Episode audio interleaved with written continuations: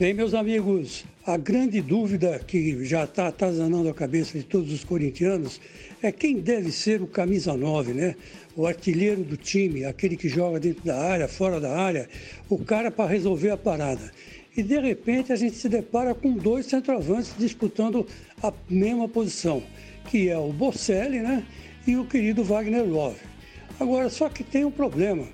É, os dois jogando juntos formam uma dupla muito boa, que deveria ser melhor aproveitada pelo técnico Thiago Nunes, que parece um pouco, é, vamos dizer assim, cego a essa situação.